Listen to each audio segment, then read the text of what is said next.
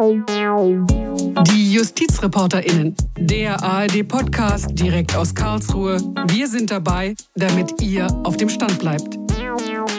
Hey und herzlich willkommen zu einer neuen Folge von Die JustizreporterInnen. Ich bin Bernd Wolf. Der Wolf. Nein, es geht nicht um mich, es geht um den Wolf. Isegrim, Canis lupus lupus, ein Raubtier. Lange aus Deutschland verschwunden, fast ausgerottet, seit gut 20 Jahren ist er wieder da. Die einen freuen sich, Tier- und Naturfreunde etwa, Freundeskreise freilebender Wölfe, andere freuen sich gar nicht. Schäfer, Viehhalter, Angst haben auch manche Menschen, die nah bei den Wölfen leben, etwa am Waldrand, in Sachsen, Brandenburg und auch im Westerwald und im Schwarzwald. Wölfe richten Blutbad auf Weide bei Niesky an. Blutbad in Schafherde. Wölfe reißen mindestens 40 Tiere. Wolfsangriff, 14 Schafe tot auf der Weide.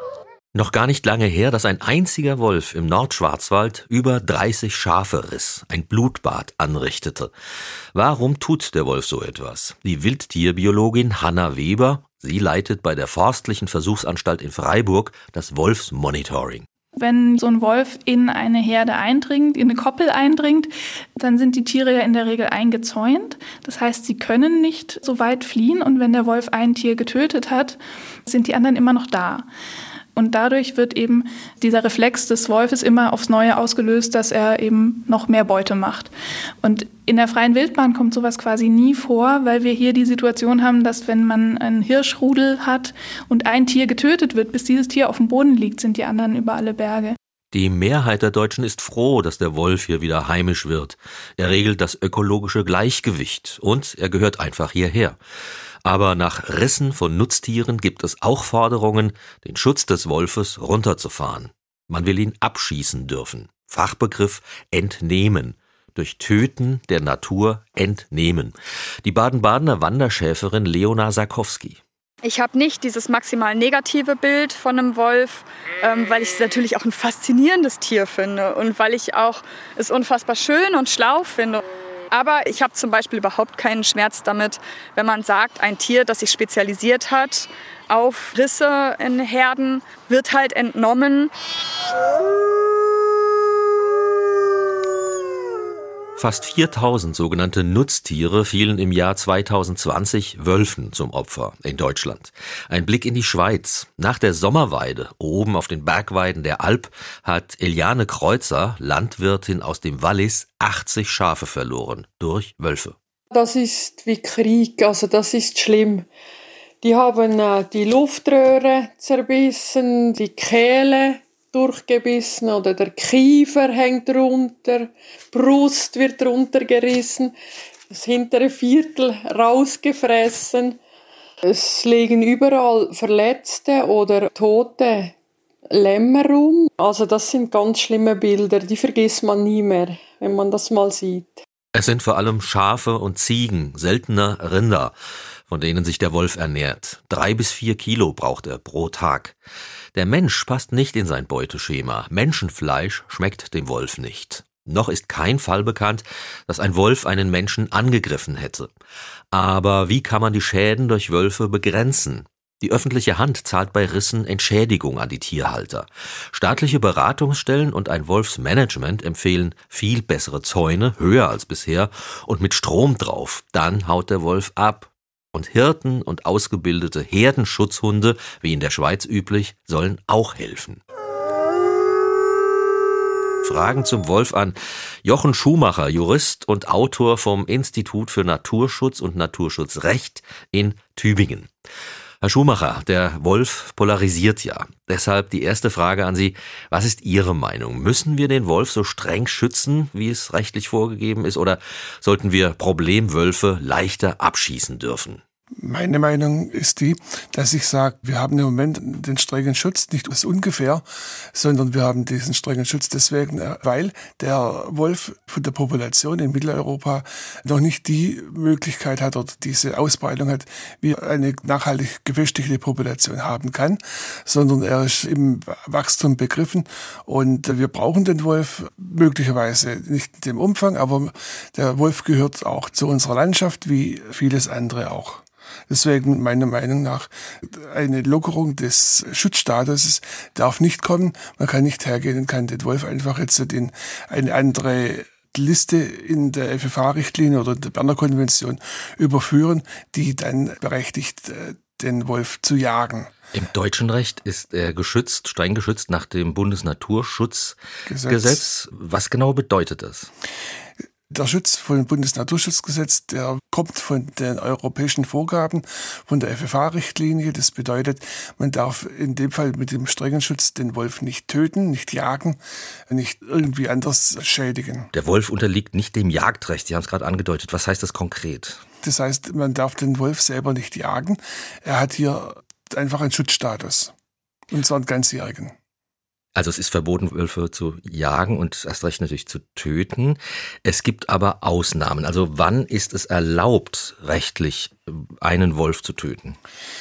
Da gibt es ganz genaue Vorgaben. Die Vorgaben sind nicht unbedingt jetzt deckungsgleich vom Bundesnaturschutzgesetz mit den Vorgaben von dem europäischen Recht. Das europäische Recht hat es beispielsweise, wenn es um Leib und Leben geht von irgendwelchen Leuten, wenn es darum geht, dass irgendwelche Menschen dadurch bedroht werden, dann kann es eine Ausnahme geben.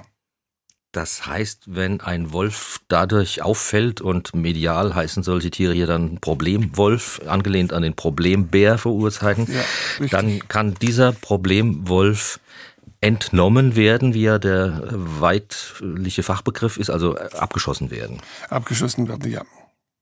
Okay, und wie läuft das? Also wer, wer macht das und muss das genehmigt werden? Es muss genehmigt werden und dann geht es per Allgemeinverfügung beispielsweise raus. Oder wenn man dann speziell Jäger hat, die bereit sind, das zu tun, dann werden die damit beauftragt.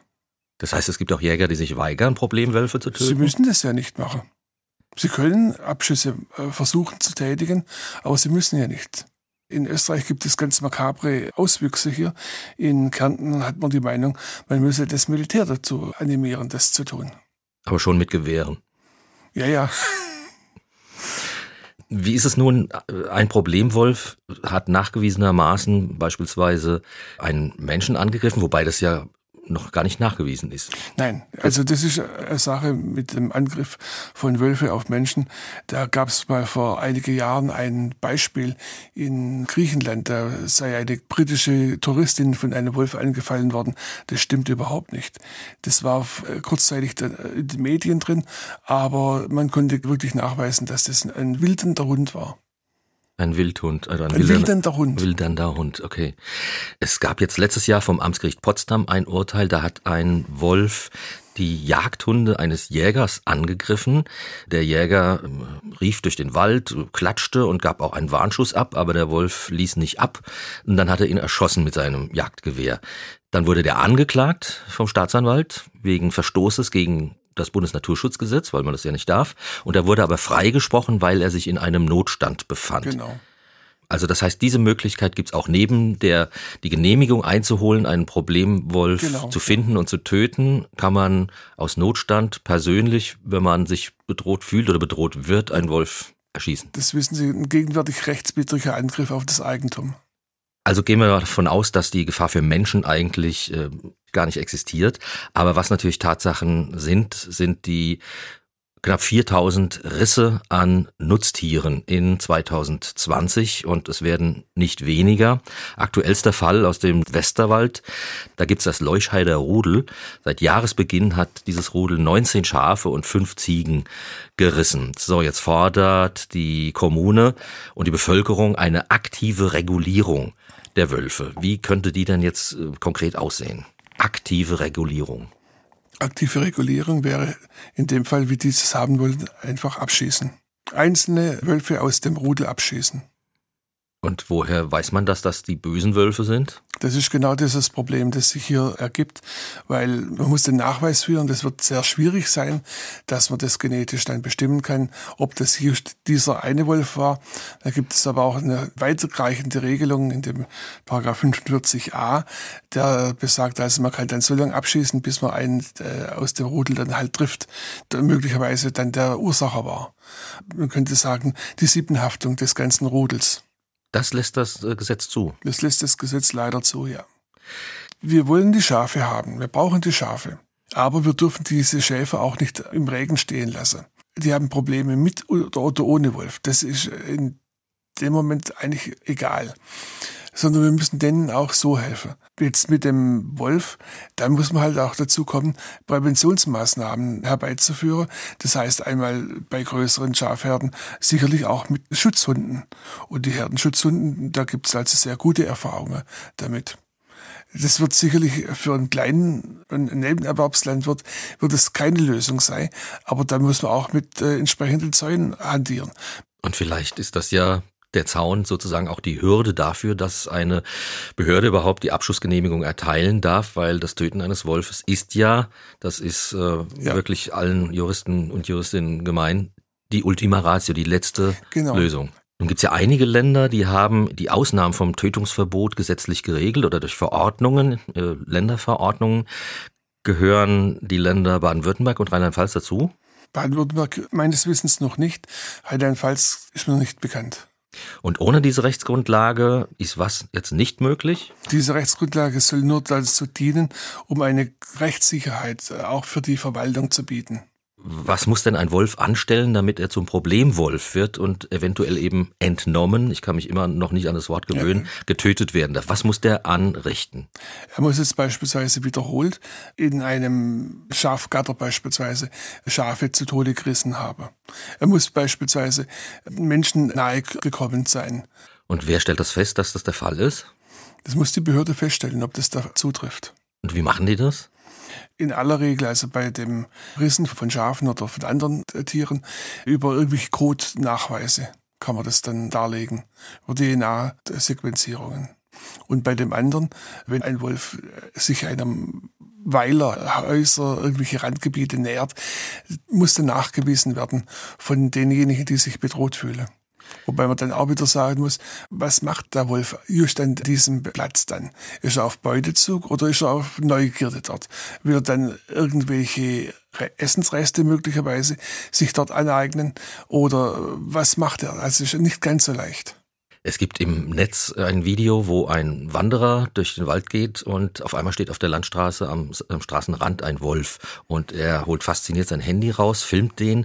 Der Wolf guckt ganz neugierig auf ihn und es ist wirklich ein spannender Verlauf, bis nach einigen Minuten der Wolf sich so abdreht und ganz gemütlich auch noch auf der falschen Fahrbahnseite äh, nach unten ins Tal läuft.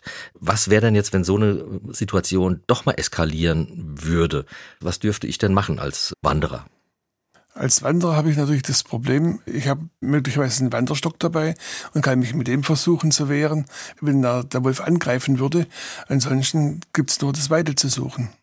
Aber es heißt ja, man soll vor einem Wolf nicht wegrennen, weil, Nein, natürlich. weil der Jagdinstinkt dann vielleicht ausgelöst wird. Erst recht ausgelöst wird.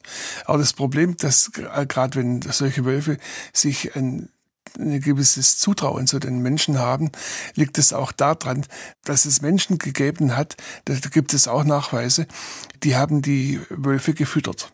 Das war beispielsweise auf irgendwelchen Truppenübungsplätzen, haben die Soldaten, die haben die, die Wölfe, die es dort gab, einfach gefüttert. Und dann wird dieser natürliche Abstand zu den Menschen schmilzt dann. Und das ist dann gefährlich. Aber normalerweise geht man davon aus, dass ein Wolf nicht auf die Menschen zugeht. Ich wollte mal kurz zurückkommen, wenn ein verwaltungsrechtliches Verfahren läuft, dass man also einen Wolf oder mehrere Wölfe abschießen darf, dann ist, sagt die Statistik im Moment, Naturschutzorganisationen, vielleicht ja auch ihre, klagen gegen die erteilte Abschussgenehmigung und zwar immer häufiger. Wie ist das dann zu bewerten? Das kommt sicherlich auf diesen Einzelfall drauf an. Da können wir uns Juristen ja immer gut herausreden. Aber ich weiß, dass es einige Klagen gibt gegen die Abschussgenehmigungen und ich weiß, dass es auch ein Pilotverfahren gegen Österreich und gegen Deutschland gibt in dieser Hinsicht. Der Wolf ist jetzt seit 20 Jahren bei uns, Herr Schumacher. Was glauben Sie, wie es weitergeht? Es gibt Gegenden, etwa in Brandenburg, da eskalieren äh, die Situationen zwischen den Befürwortern des Abschusses und den naturvollen ja. Wolfsfreunden. Wie, wie geht's weiter? Wo stehen wir in zehn Jahren? Gute Frage. Keine Ahnung. Ich habe eine sehr besonnene Stimme äh, bei einem Vortrag gehört. Das war ein ehemaliger Staatssekretär aus Sachsen-Anhalt. Der hat gemeint, wir müssen einfach sehen, die Wölfe, das ist ein emotional belegtes Gebiet, ein Thema und wir müssen hier vorsichtig sein, wir müssen normal argumentieren, wir müssen äh, diese Emotionen möglichst draußen lassen, wir müssen den Umgang mit den Wölfen lernen. Das haben wir bislang vergessen. Der Wolf war lange Zeit ausgerottet in Mitteleuropa. Andere Länder beispielsweise Rumänien, die können mit dem Wolf umgehen. Wir müssen das einfach wieder lernen. Frage an Sie, letzte Frage. Haben Sie schon mal in Natura, in der Wildnis, einen Wolf gesehen? Ich habe einen Wolf gesehen und zwar in dem Wolfs- und Bärengarten in äh, Bad Riepolsau. Aber der war dann eh abgesichert. Ich sagte Wildnis. Nein, Entschuldigung. Das habe ich gerade überhört. Ich habe auch noch keinen Wolf äh, draußen in der Wildnis gesehen, nur im Wildtiergehege, aber selbst da sind das schon beeindruckende Tiere. Soweit Jochen Schumacher, Jurist und Autor vom Institut für Naturschutz und Naturschutzrecht in Tübingen. Wie ist das bei euch? Erfahrung mit Wölfen? Was sagt ihr zu dem Thema? Lasst uns gerne eure Meinung da und auch, ob euch die Folge gefallen hat. Abonniert uns überall, wo es Podcasts gibt. Schickt uns gerne eure Themenvorschläge oder auch Kritik an unsere E-Mail-Adresse justizreporterinnen.swr.de. Geschrieben ohne Gendersternchen justizreporterinnen.swr.de. Ja, dann bis zum nächsten Mal wieder bei uns, den JustizreporterInnen. Ciao, ich bin Bernd. Bernd Wolf. Ist so.